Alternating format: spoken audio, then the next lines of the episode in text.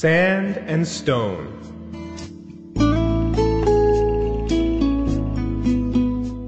The story goes that two friends were walking through the desert. During some point of the journey, they had an argument, and one friend slapped the other one in the face. The one who got slapped was hurt, but without saying anything, he wrote in the sand, Today, my best friend slapped me in the face. They kept on walking until they found an oasis, where they decided to take a bath.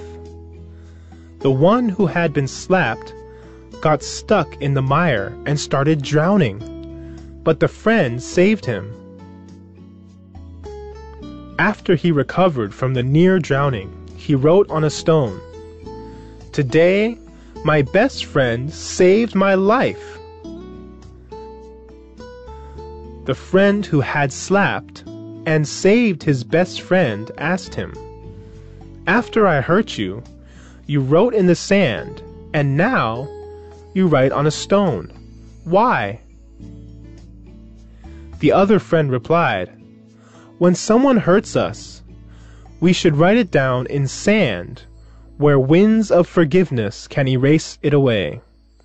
But when someone does something good for us, we must engrave it in stone where no wind can ever erase it.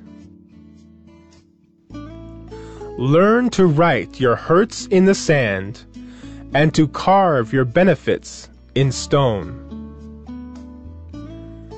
They say it takes a minute to find a special person, an hour to appreciate them, a day to love them, but an entire life to forget them. Send this phrase to the people you'll never forget. It's a short message to let them know that you'll never forget them.